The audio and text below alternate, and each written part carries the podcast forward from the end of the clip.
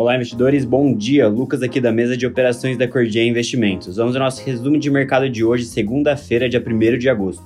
Os principais índices acionários no exterior iniciam agosto de lado, após julho ter sido o melhor mês para as ações nos Estados Unidos desde novembro de 2020. E na agenda de hoje temos destaque para indicadores de desempenho econômico da zona do euro, China e Estados Unidos. Sendo que na zona do euro a taxa de desemprego ficou estável em 6,6% em junho ante maio e em linha com o esperado pelo mercado. E ao longo da semana temos destaque para a decisão de política monetária do Banco da Inglaterra na quinta-feira e o relatório de payroll nos Estados Unidos na sexta. Dito isso, no pré-mercado global, esse pequeno futuro opera em leve baixa de 0,2%, na zona do euro, o stocks opera em alta de 0,6%, enquanto na Ásia, a bolsa de Nikkei em Tóquio fechou no positivo em 0,7% e em Xangai, na China, acabou fechando com uma valorização de 0,2%. Entrando aqui na parte de commodities, o petróleo cai cerca de 2%, após os dados da China aumentarem as preocupações com a desaceleração global da atividade econômica, enquanto o minério de ferro se recupera para os 120 dólares a tonelada.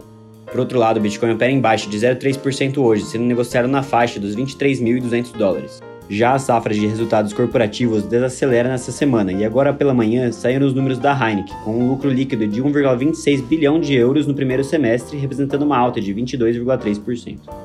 E ao longo dessa semana serão divulgados os balanços da Uber, Starbucks, Mercado Livre, Adidas, Alibaba e Allianz. Já aqui no cenário interno, a semana é marcada pela divulgação da decisão de política monetária do Copom nesta quarta-feira, no qual o consenso do mercado aponta para uma Selic de 13,75% ao ano, de 13,25% atualmente. E a B3 divulgou a primeira prévia da carteira teórica do Ibovespa, que entra em vigor em setembro, com a entrada de Arezo, Raizen e São Martinho, e a saída de JHSF sendo que na sexta-feira o Ibovespa subiu 0,55% aos 103.100 pontos e acumulou em julho uma valorização de 4,7%, enquanto o dólar teve uma baixa de 0,2%, sendo cotado aos R$ 5,17.